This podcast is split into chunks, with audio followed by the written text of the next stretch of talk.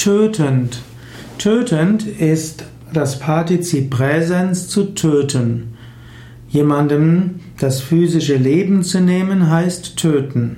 Und es gibt tötendes Gift, es gibt tötende Waffen und es gibt auch tötende Gewohnheiten. Man könnte auch sagen tödlich, aber tödlich heißt so etwas ähnliches wie tötend. Du kannst selbst überlegen, hast du Gewohnheiten, die so ungesenkt sind, dass sie eventuell tötend sein können? Es gibt Menschen, die haben sehr gefährliche Hobbys. Es gibt Menschen, die haben Essgewohnheiten, die sehr ungesund sind. Es gibt Menschen, die treiben Raubbau an ihrem Körper.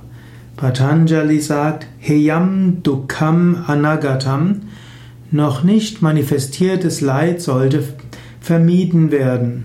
In diesem Sinn, überprüfe selbst, hast du Gewohnheiten, die eventuell tödlich sein können, die tötend wirken können für dich?